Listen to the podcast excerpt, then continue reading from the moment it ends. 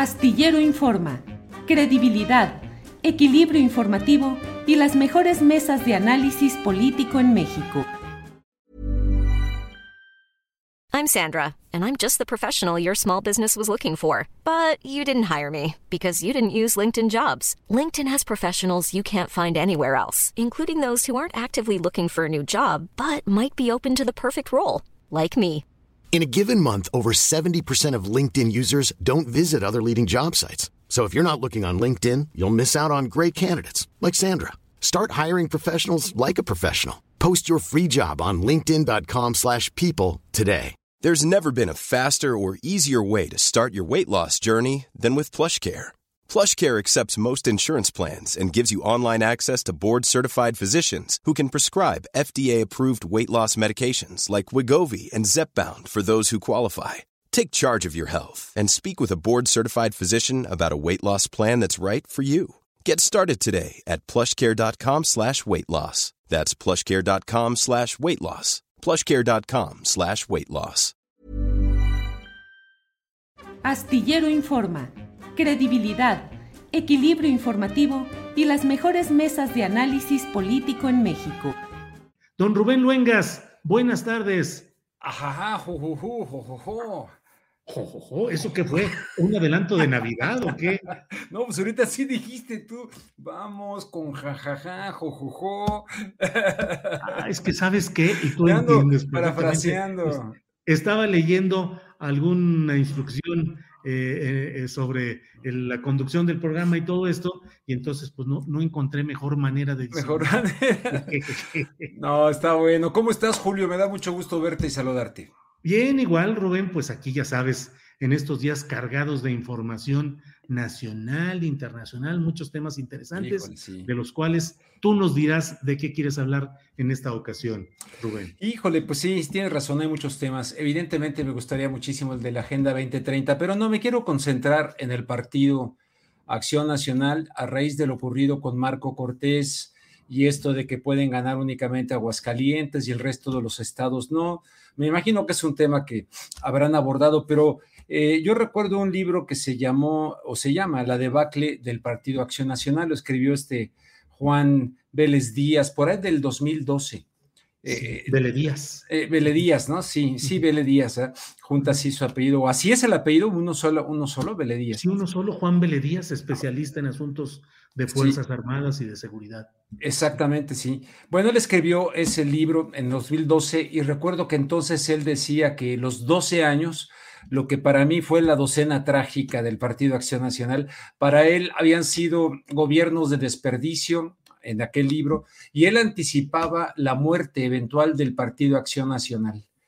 Entonces, este, ante esto de Marco Cortés, donde prácticamente tira la toalla todavía sin subirse al ring, ¿No será que efectivamente estamos ante una debacle que esté acercando a este Partido Acción Nacional a su muerte, que se haya quedado verdaderamente vacío, sin mensajes, sin contacto con la realidad de los mexicanos? Me da la impresión que lo que dice el senador Gustavo Madero o lo hacen o realmente este partido sí pudiera extraviarse o tal vez quedar gravitando como quedó gravitando el Partido Revolucionario Institucional, aunque este se rehizo, se reinventó un poquito y llegó con Peña Nieto, claro, gracias a la docena trágica del Partido Acción Nacional, que tuvieron antecedentes, en mi opinión, sumamente negativos para México eh, y no, donde nos quedaron a deber el verdadero cambio. Entonces, eh, me parece terrible porque más allá de que no simpatizo en lo más mínimo con las prácticas del Partido Acción Nacional, me parece terrible porque se quedaría un espacio ideológico vacío, incongruente, con luchas intestinas y por lo tanto eh, dentro de un contexto en el que creo que hay una crisis profunda de la partidocracia mexicana, donde a fin de cuentas no es el único partido, tienes el PRD, tienes otros, tienes Morena, con las denuncias que incluso viene haciendo Paco Ignacio Taibo, este, Gibran Ramírez, eh, y lo que sostiene en este momento a ese partido, en mi opinión, se llama Andrés Manuel López Obrador, no hay de otra, es el aglutinante. Eh, alguna vez me dijo Carlos Castillo Peraza sobre el PRD, dice, no, Rubén, el PRD no es un partido, es la sombra de un caudillo, refiriéndose a Cuauhtémoc Cárdenas. Eh, ¿Será que ahorita están en una situación de un nuevo caudillo que se llama Andrés Manuel López Obrador y que sin López Obrador se desmorona eh, Morena? Entonces yo lo que veo aquí es una situación peligrosísima de crisis de todos los partidos políticos, pero algo todavía peor que siguen manejándose dentro de lo que pudiéramos llamar el priismo, todos con las prácticas del prismo. En aquel libro de, Juan este, Díaz, él decía que se había clonado el PAN a las prácticas del Partido Revolucionario Institucional. Y evidentemente así fue. Hasta llegar en aquella ocasión en que llega Josefina Vázquez Mota, donde de hecho la traicionan, la abandonan, donde se hacen prácticas de algo que se jactaba el PAN, de tener elecciones democráticas internas para elegir a sus candidatos. Bueno, cometieron prácticas muy similares a, las del PRI. Y ahora lo que está señalando Paco Ignacio, este, con Mario Delgado, lo que señala Gibran Ramírez, lo que señaló en su momento Porfirio Muñoz Ledo, eh, muy peligroso para México porque entonces podemos nuevamente volver al tema de las figuras en este caso López Obrador, Cuauhtémoc Cárdenas, no hay una figura en este momento determinante en el PAN, como la hubo con, con Maquío, o tal vez con Vicente Fox Quesada, que, que fue pues un invento ahí de gatopardismo. Entonces veo una situación de crisis. Gustavo Madero, que lo entrevisté ayer para en contexto, me decía que o se abre el Partido Acción Nacional, se abre a una situación ciudadana y se renueva y reflexiona en serio, o prácticamente no solamente, como dice Marco Cortés, van a perder el año que viene, sino van a perder de manera rotunda en el 2024. Y para la democracia mexicana o esbozos de democracia mexicana, no es conveniente tener partidos tan débiles que se hayan quedado verdaderamente vacíos, con tremendo edificio el del Partido Acción Nacional, pero pues ideológicamente prácticamente todo mundo entrándole, cargando el violín de una o de otra, pero a fin de cuentas tocándolo de acuerdo a la realidad de, el, de, de, como le quieran llamar, globalización neoliberal o como le quieran llamar. Me preocupa mucho eso y que no haya una verdadera oposición bien organizada que le dé una buena batalla a Morena, que lo aglutina, en mi opinión, Andrés Manuel López Obrador. Ese es el tema que quería comentar y destacar. Este. Y fíjate, Rubén, de todo lo que dices, que comparto lo esencial de lo que planteas, eh, es, es muy irónico, es irónico que las voces que están llamando a combatir a la dictadura, el autoritarismo, y, que a México se le está hundiendo y se le lleva al caos, no tengan la capacidad de presentar una defensa de sus ideas y un éxito electoral en las jornadas del próximo año porque lo más desastroso me parece, Rubén, a reserva de lo que tú opines, es que el marcador de Marco, el marcador negativo que está adelantando, es un marcador sin que siquiera el contrario haya entrado a la cancha. Ni siquiera se sabe quiénes van a ser los candidatos, ni siquiera se sabe si va a ser en alianza o por sí mismos. No, están reconociendo que hay una figura imperante que es como eh, una figura, la de Andrés Manuel López Obrador, que va a jalar el voto y que va a ganar los votos, pongan a quien pongan en esas candidaturas. Y eso, eh, un poco parafraseando lo que tú dices, eh, Rubén, pues constituye un problema para la salud pública de la nación porque ese abatimiento de la oposición implica mm, la multiplicación del triunfalismo, de los descuidos en la parte política que está avasallando. Es decir, pues se supone que todo se está haciendo tan exageradamente bien que el adversario se rinde antes de subir al ring. Antes de subir al ring. Y fíjate que yo creo que aquí se abre también una invitación de reflexión para el PRI, porque el PRI que tiene que cuatro gubernaturas es lo que le quedan al PRI, este, y que es en este momento el fiel de la balanza para la aprobación de la eventual aprobación de la reforma eléctrica, desde luego tomando en cuenta también las votaciones en los congresos estatales, eh, en esta alianza electoral entre el PRI, el PAN y el PRD, donde hay una promiscuidad ideológica del caramba, sin duda. Entonces, en este momento mucho se ha dicho, es que el PRI no se va a atrever a romper su alianza electoral, Pues si uno, unos, uno ya, el, el, PRD, pues ya. Luego el, el, el, PRI, digo, el PAN tira la toalla, dice, entonces, ¿de qué le sirve al PRI esa alianza electoral? ¿Sería mejor para el PRI en este momento decir, bueno, vamos a buscar sacar juventud de nuestro pasado y jugárnosla eh, apoyando en este caso la reforma eléctrica? Digo yo, ¿no? A ver si tiene una mayor ganancia y puede limpiar un poquito y decir gracias al PRI se da una reforma y regresan pues a lo que, eh, al espíritu de López Mateos, de Lázaro Cárdenas, aunque yo no estoy muy de acuerdo con la comparación, pero en fin, tal como lo plantea el presidente, yo creo que esto también le, le abre una reflexión urgente, necesaria, no solamente al PAN, sino desde luego al PRI. Y a ver si no ya cada quien mejor regresa a su, a su lugar y se dejan de promiscuidades que a fin de cuentas son para obtener eh, cargos, pero no para buscar soluciones a la problemática de nuestro querido país. Sí, Rubén, es que fíjate, el recuento que haces me parece muy acertado. El Partido Acción Nacional tirando la toalla antes de, iniciar el partido, la contienda. Eh, el PRD acaba de perder su registro en 15 entidades del país, en la mitad del país, por haber obtenido ridícula votación. Su presencia en el Senado es una, es una presencia de tres senadores coordinados. Jewelry isn't a gift you give just once. It's a way to remind your loved one of a beautiful moment every time they see it. Blue Nile can help you find the gift that says how you feel and says it beautifully with expert guidance and a wide assortment of jewelry of the highest quality at the best price. Go to BlueNile.com and experience the convenience of shopping Blue Nile, the original online jeweler since 1999. That's BlueNile.com to find the perfect jewelry gift for any occasion. BlueNile.com.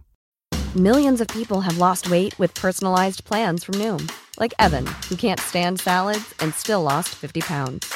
Salads, generally, for most people, are the easy button, right? For me, that wasn't an option. I never really was a salad guy. That's just not who I am. But Noom worked for me. Get your personalized plan today at Noom.com. Real Noom user compensated to provide their story. In four weeks, the typical Noom user can expect to lose one to two pounds per week. Individual results may vary. Por Miguel Ángel Mancera, a quien uh, las fiscalías capitalinas o la fiscalía capitalina tiene en la mira por los actos de corrupción cometidos durante esa administración. O sea, el PRD es un fideicomiso de liquidación. Y por otra parte, el PRI, que con una larga experiencia pudieron transitar el periodo de Calderón y de Fox, sobrellevando las cosas, apoyando en las cámaras, y hoy tienen esa oportunidad, que es una oportunidad en la cual, pues no sé cómo veas, Rubén, pero a fin de cuentas, los primos o los hermanos políticos podrían reencontrarse, porque no hay que olvidar que Morena, cuyo antecedente es el PRD, cuyo antecedente es el Frente Democrático Nacional, pues fue fundamentalmente una escisión de un prismo nacionalista y revolucionario contra el prismo tecnocrático encabezado por eh, Carlos Salinas de Gortari particularmente. Reacomodos y la gente, ¿cómo la ves, Rubén Luengas, al ciudadano? atento a esto, eh, crítico cada vez más. ¿Cómo percibes a la población o a los ciudadanos votantes, Rubén? Fíjate que antes de, eso, eh, nada más también quisiera enfatizar que aquí esta situación de la llamada Carta a Madrid, cuando parte del PAN eh, se vinculan ahí con la gente de Vox de España, y luego Felipe Calderón, que busca sacar este, juventud de su pasado, pero yéndose a España con el PP, lo cual te habla francamente de esta tragedia de este partido, el haber intentado un México libre y luego regresar pues al Partido Acción Nacional, pero todos en una disputa tremenda. Veo un panorama muy, muy negro para el Partido de Acción Nacional y en cuanto a la gente, yo creo que, bueno, pues ahorita veo que está como dividida, ¿no? Los que están apoyando en este momento, eh, pase lo que pase, a la llamada cuarta transformación, sea como sea, eh, aglutinados por Andrés Manuel López Obrador. Si faltara Andrés Manuel López Obrador, me refiero si faltara en un momento dado y que sale del escenario político y se va a su rancho o se retira o se va a descansar, aunque siempre será consultado, siempre será un equivalente de lo que fue en su momento el ingeniero Cuauhtémoc Cárdenas, ¿no? Para este movimiento, eh, de alguna manera siempre estará ahí presente López Obrador, pero a fin de cuentas, creo yo que estaríamos ante el advenimiento de patadas tremendas debajo de la mesa, de luchas intestinas. No creo que se haya conformado al interior de Morena eh, un mensaje esencial que esté por encima de las posibles divisiones o luchas que son normales en la política.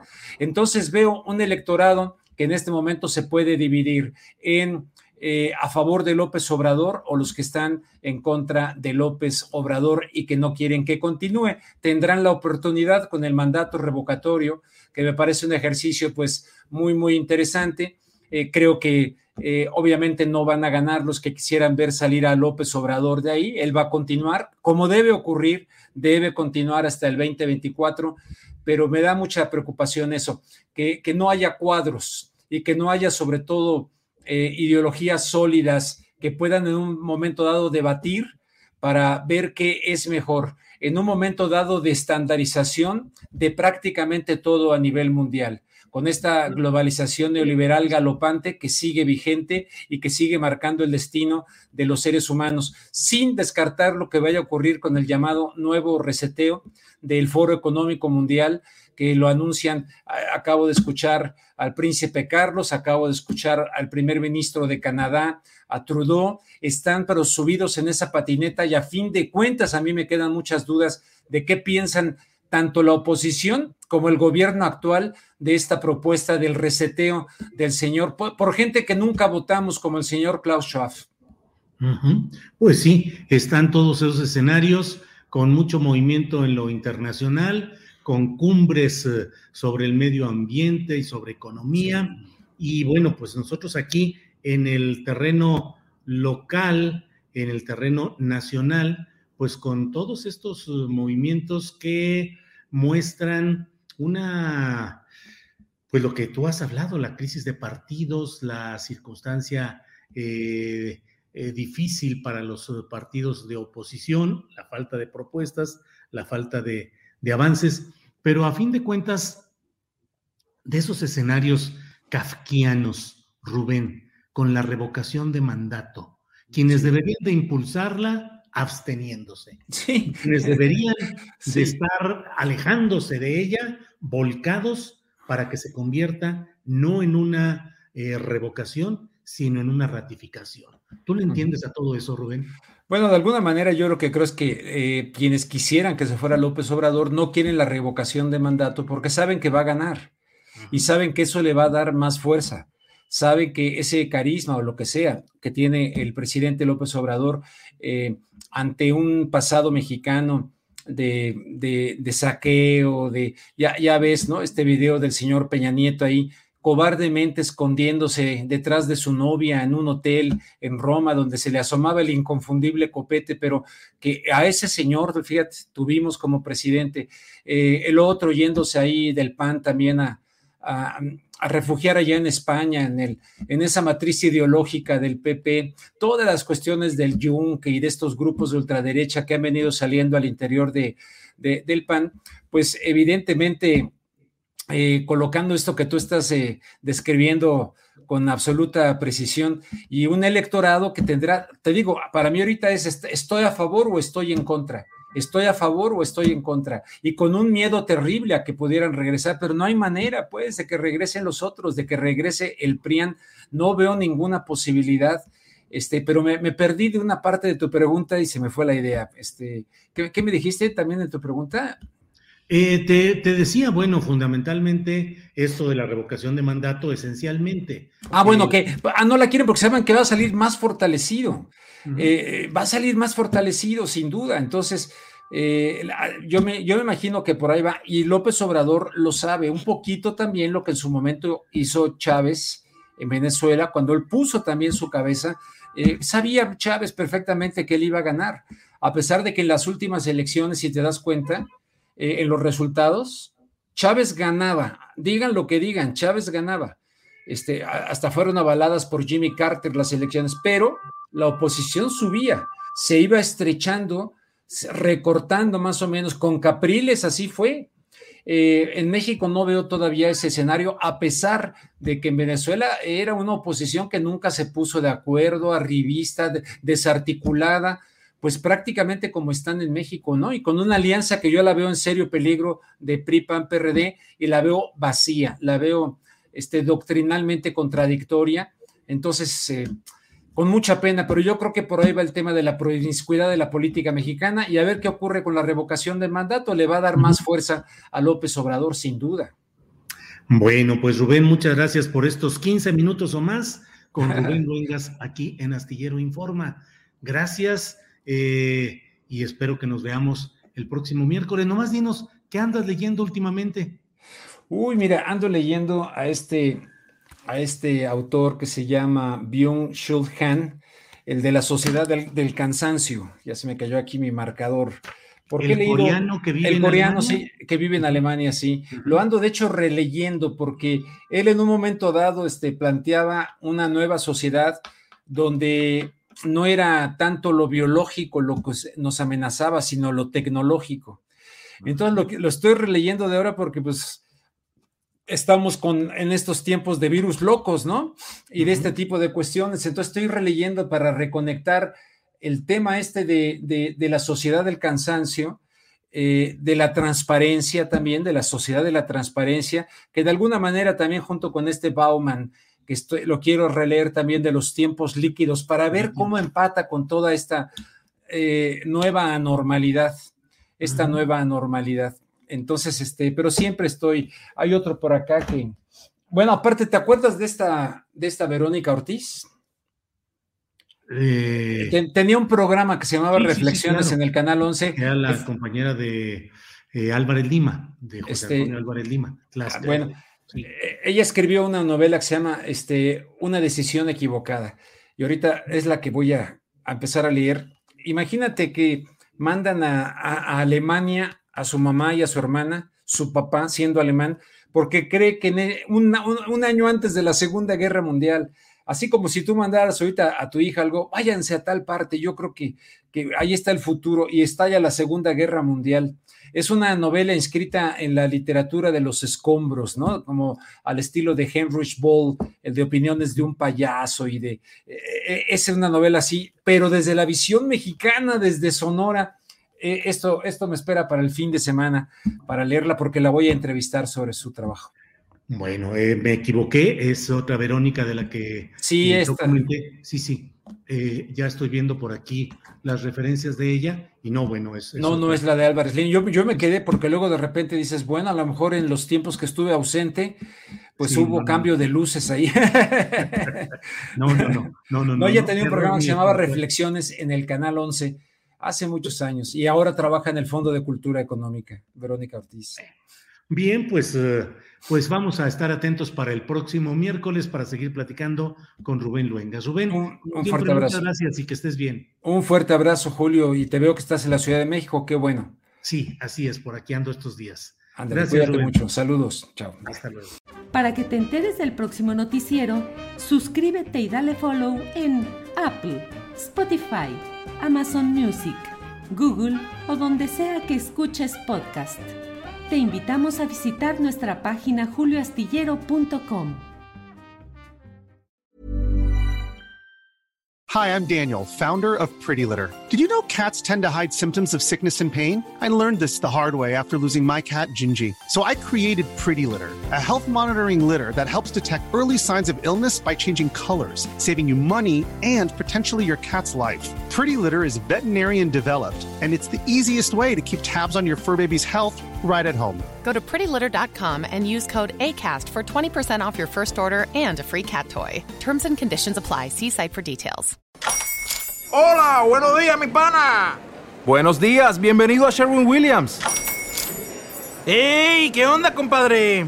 ¿Qué onda? Ya tengo lista la pintura que ordenaste en el ProPlus app. Con más de 6.000 representantes en nuestras tiendas listos para atenderte en tu idioma y beneficios para contratistas que encontrarás en aliadopro.com. En Sherwin Williams somos el aliado del PRO.